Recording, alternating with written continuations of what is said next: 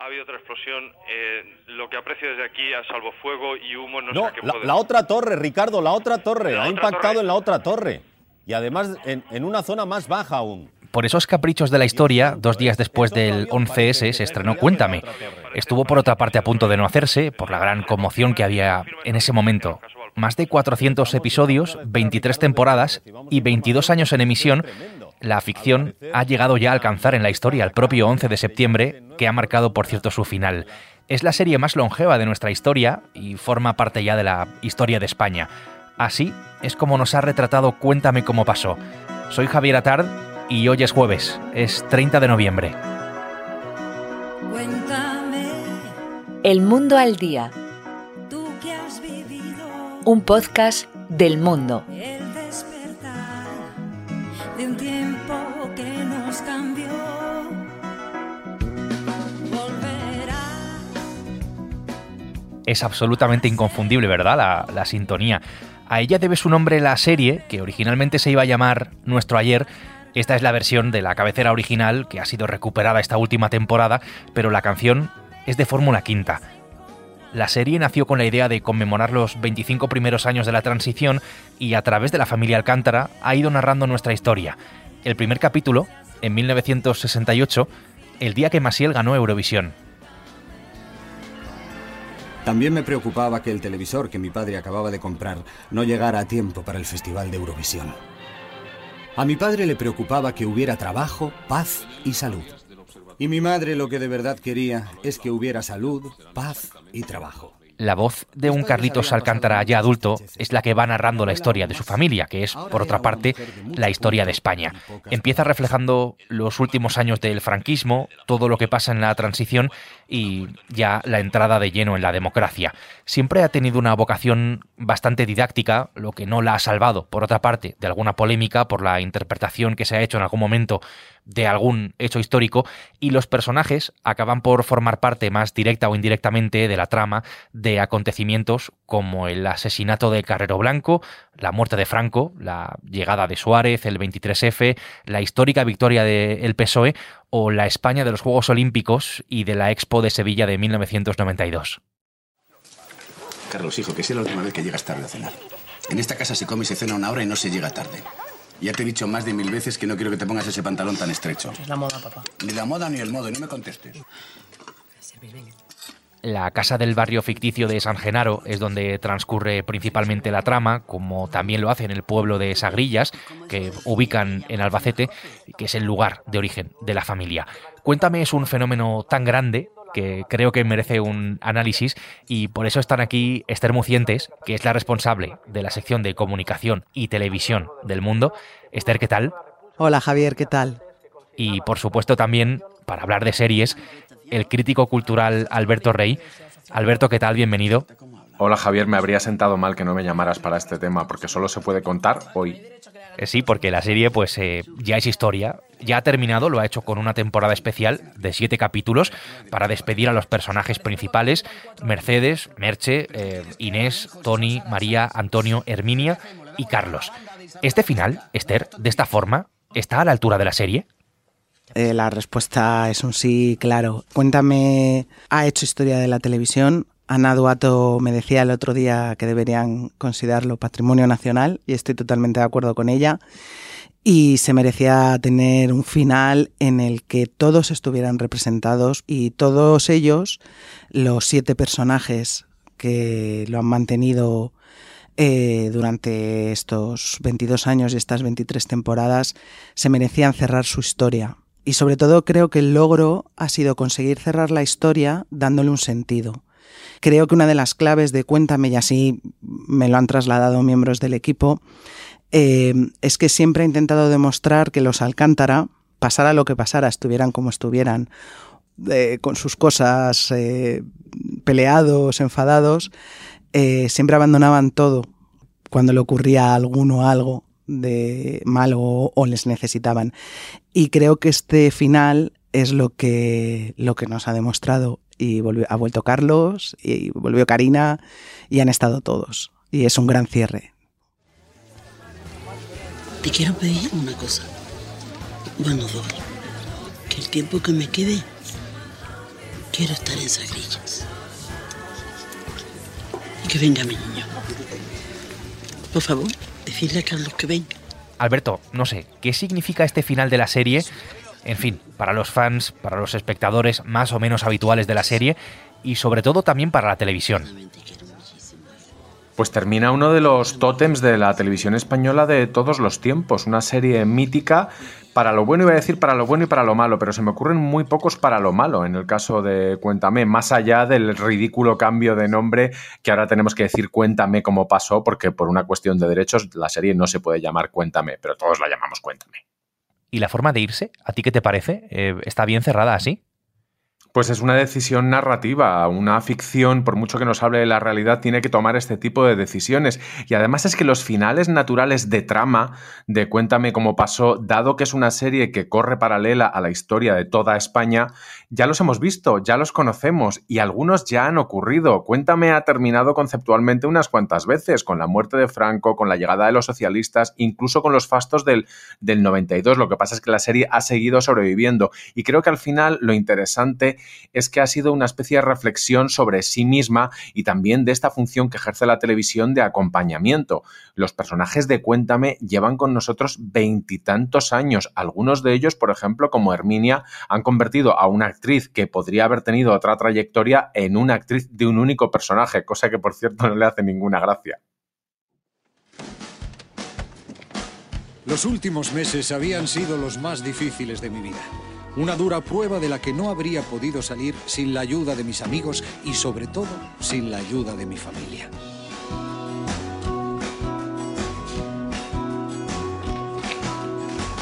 He muerto y he resucitado con mis.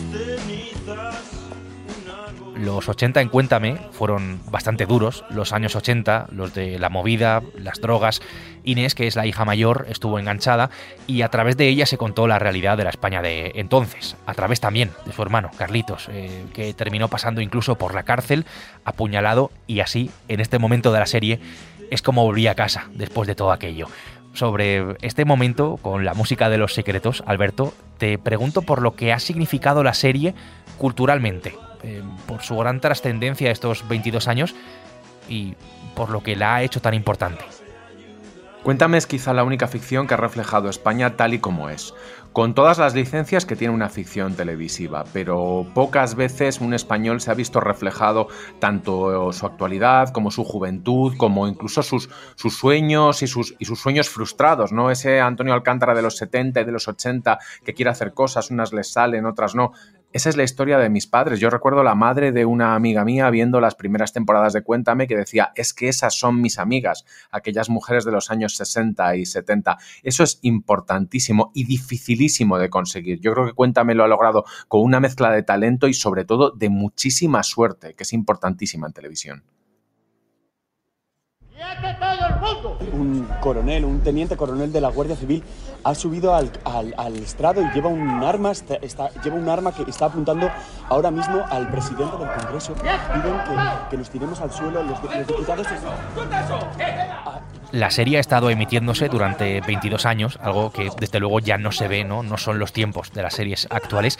Y si ha durado tanto tiempo es porque tiene, en fin, algo especial. A tu juicio, eh, Esther, ¿qué ha tenido la serie que la ha hecho eso, tan especial para durar tanto tiempo en pantalla? Pues creo que hay dos claves.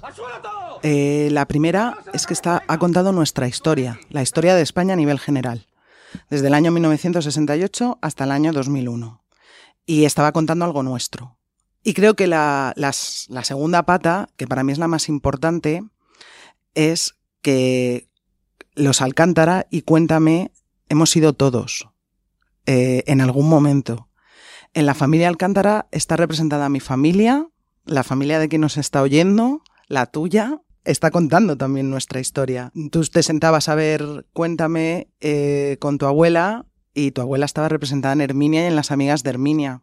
Te sentabas con tu hermano y ahí estaban las broncas de Tony con Inés.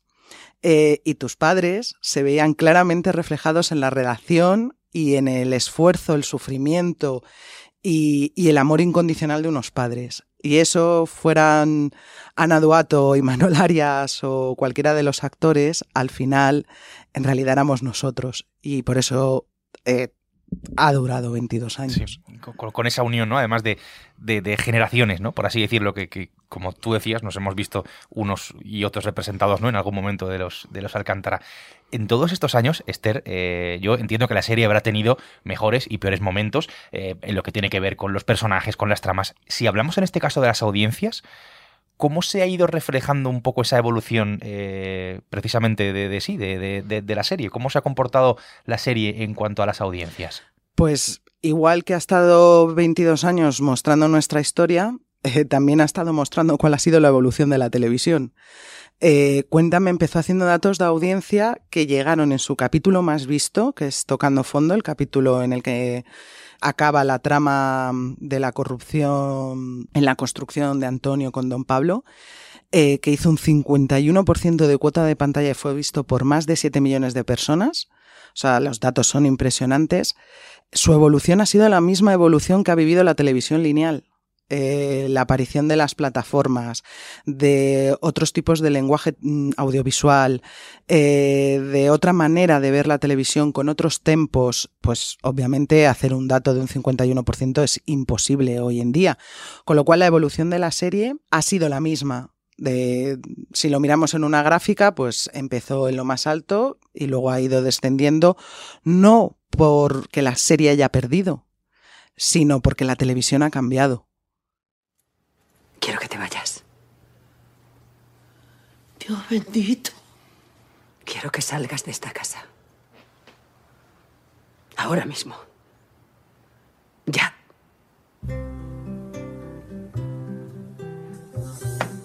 La serie va avanzando con España, va poniendo a los personajes frente a los problemas de cada época política, con la aventura, por ejemplo, de Antonio, o incluso las cuestiones más sociales a las que se va enfrentando también la familia. Esto, estas cuestiones, pues, eh, en fin, enganchan, las hemos vivido, nos vemos eh, reflejados, pero para durar tanto tiempo, tantos años, tiene que haber alguna clave más, ¿no? Algún secreto. ¿Cuáles son esos dos, tres secretos, Alberto, esas dos, tres claves para estar en pantalla tanto tiempo, 22 años? Me pides dos o tres claves y yo te voy a dar una, que es única para todas las series de larga duración, los personajes. La gente se identifica con los personajes, la gente no quiere decir que se vea reflejado en ellos, sino que los entiende, los comprende. No todos somos un único personaje, sino que todos somos Herminia, todos somos Alcántara, cualquier Alcántara, Tony, Merche, todos somos ellos. Eso es importantísimo y hace que aunque no nos gusten muchas veces o no nos caigan bien, los reconozcamos como propios. Todas las series que tienen relevancia cultural lo es porque la tienen sus personajes. Y de todos los personajes, de Antonio y Merche, pasando por Carlos, por la abuela Herminia, ¿quién o cuál de todos eh, es el alma realmente de la serie? Yo siempre he pensado que el alma de la serie no es Carlitos Alcántara, que es un poco el hilo conductor y de alguna manera la excusa para que la serie exista. Realmente creo que el alma de la serie y la que realmente sí que ha hecho de esto la gran obra de su carrera es el personaje de Mercedes Alcántara, interpretado por, por Ana Duato. Me sabe fatal que en tantos premios de televisión que ha habido año tras año, eh, Mercedes Alcántara se haya llevado relativamente pocos. Y cuando digo Mercedes Alcántara digo Ana Duato porque ella sí que tiene una carrera antes de la serie y estoy seguro de que tendrá una y muy brillante después. Un tumor. Y el pronóstico no es bueno. Eso quiere decir que tiene cáncer. Sí. Sí, en efecto. Y eso tiene cura. A través de Merche se ha visto el papel de una madre de aquellos años, de una mujer también de aquellos años, importante, en los 70, en los 80, pero también se ha visto la enfermedad, eh, el cáncer de mama que sufrió eh, en la serie, en uno de los momentos eh, que se convirtió de los más emotivos ¿no? de, de, toda la ficción, en la que, bueno, pues como sabemos les ha pasado absolutamente de todo ¿no? a sus protagonistas. Al final son 23 temporadas y, y es entendible. La casualidad ha hecho que uno de los creadores de la serie, Eduardo Ladrón de Guevara, haya fallecido justo el día en el que se ha emitido el último capítulo en televisión española, como todo este tiempo. Ladrón de Guevara hace unas semanas contó en una entrevista que en algunos momentos los actores se habían llegado a convertir en grandes inquisidores. Eso es lo que decía. Entiendo que por el gran peso que tenían en la trama y por la importancia ¿no? de sus eh, personajes que han sido, por otra parte, interpretados durante tanto tiempo por las mismas personas, por los mismos actores. ¿Es este uno de los riesgos de una ficción que ha sido tan larga, Esther? Sí, yo creo que sí. El, el hecho de que eh, los personajes de Cuéntame hayan, hayan, estado interpretados siempre por los mismos, que tenía que ser así, porque imagínate un Cuéntame sin Imanol Arias o No. sin Ana Duato. No se puede. Sería imposible. Eh, pues eso hace que al final los actores se conviertan en, en piezas claves de las que no puedes prescindir. Y no quiero decir que se les diera un poder que en otros casos no se tiene, pero creo que mm, eh, sí que formaban parte de las tramas, de los guiones, de se les escuchaba, se les dejó que hablara, que al final mm, me lo decía Imanol Arias, ¿no? Eh, hace unas semanas. Él ya ah, muchas veces iba por la calle y la gente no le llamaba Imanol, le llamaba Antonio. Eso pues también se traduce en la, en, a la hora de preparar un papel, ¿no? Cuando llega un guionista y te enseña un capítulo y tú ves que ese personaje o esa parte no encaja con tu personaje y con un personaje que además ya es tuyo porque eran suyos, hace que bueno pues que haya discusiones y bueno pues que que haya eh, determinados conflictos. Además hay que tener en cuenta que no es una serie hecha por un director y por un guionista. Han participado muchos directores y muchos guionistas. Y es verdad que cuando hay muchas cabezas eh, surgen muchas ideas, pero también surgen más discrepancias. Sí, efectivamente. Hay una bandera amarilla que dice que hay muchas olas y remolinos, ¿eh? Claro. Papá, que va a haber remolinos, mira cómo está el mar. Tú ten cuidado, por si acaso. No, no, donde hay agua hay remolinos, ¿eh? ¡Ah! ¡Ay!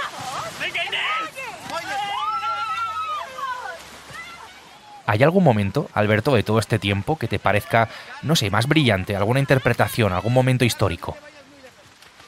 A mí más que los momentos históricos, volviendo a los personajes, me parece que es una serie que ha tratado los conflictos matrimoniales de, de Antonio y de, y de, Merche, incluso siendo un culebrón, digamos que cuando ya hay demasiados episodios han pasado muchísimas cosas y da la sensación de que les ha pasado literalmente todo. Pero muchos de esos acontecimientos íntimos han sido retratados de una manera muy, muy, muy adulta, cosa que no es demasiado habitual en las series y muchísimo menos en las, en las series españolas que se emiten en abierto. Y esos comportamientos, esos conflictos han sido muchas veces paralelos a los de la sociedad que, que la serie retrataba, por ejemplo, el divorcio. Yo encontré mi propia voz en ese viaje y con ella encontré el compromiso que me ha llenado la vida hasta ahora. Contar lo que pasó, por qué pasó y cómo pasó. Contar la historia de mi familia, de mi barrio, de mi país. Y por encima de todo, contar una historia de amor que sigue latiendo a través del tiempo. Una promesa, eres tú, eres tú. Hubo un momento en la serie, hace no demasiado tiempo, eh, en las últimas temporadas, en el que Carlos Alcántara se fue con Karina, con su novia, con su pareja histórica en la serie, eh, en fin, se conocieron de niños. Eh, ambos dejaron la serie. Este es uno de los momentos para mí más míticos, su despedida, que bueno, fue realmente un hasta luego, porque han vuelto precisamente para este final. Ya lo decía Esther, que los Alcántara siempre acaban por estar unidos. Ahora que estamos, Esther, en fin, de despedida, ¿la tele se queda un poco vacía, un poco huérfana, sin cuéntame? O, por otro lado, era también entendible y, era un poco difícil que tuviera la serie más recorrido? Pues igual suena un poco cursi, pero igual que durante estos 22 años seguro que a alguno de nosotros nos ha faltado alguien de nuestra familia y cuando nos sentamos en el sillón queda el hueco que ocupaba, creo que Cuéntame también nos va a dejar ese agujero a tres generaciones, porque tengamos en cuenta que es la generación, en mi caso, de mis abuelos, de mis padres y la mía. Y en las últimas temporadas también de mis hijos. Y entonces el hueco del sillón que a lo mejor ocupaba, imagínate, mi, mi abuela o mi madre, sí. es el mismo hueco que me va a dejar y nos va a dejar, cuéntame. Y por esto precisamente va a ser para siempre, creo, una serie tan, tan especial que forma parte ya de la historia de la televisión y, y, de la historia de España. Esther, ha sido un placer, un auténtico placer poder hablar contigo sobre Cuéntame. Mil gracias. Gracias a ti siempre. Y lo mismo te digo a ti, Alberto. Gracias por ayudarnos a entender todo lo que es y todo lo que ha sido... Cuéntame, un placer. Gracias a ti, felicidades a Herminia, que debe cumplir como 140 o 150 años, si nos fiamos de la narrativa de la serie.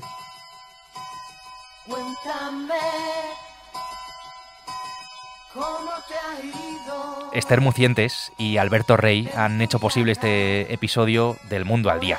Como sabes, esto es un podcast que puedes escuchar todos los días en elmundo.es, en la web del mundo y en las principales plataformas de audio. Ahí es donde tienes precisamente la opción de suscribirte. Mañana será viernes y aquí estaremos con una nueva historia. Hasta entonces, gracias por estar al otro lado y saludos de Javier Atard. Has escuchado El Mundo al Día, un podcast del mundo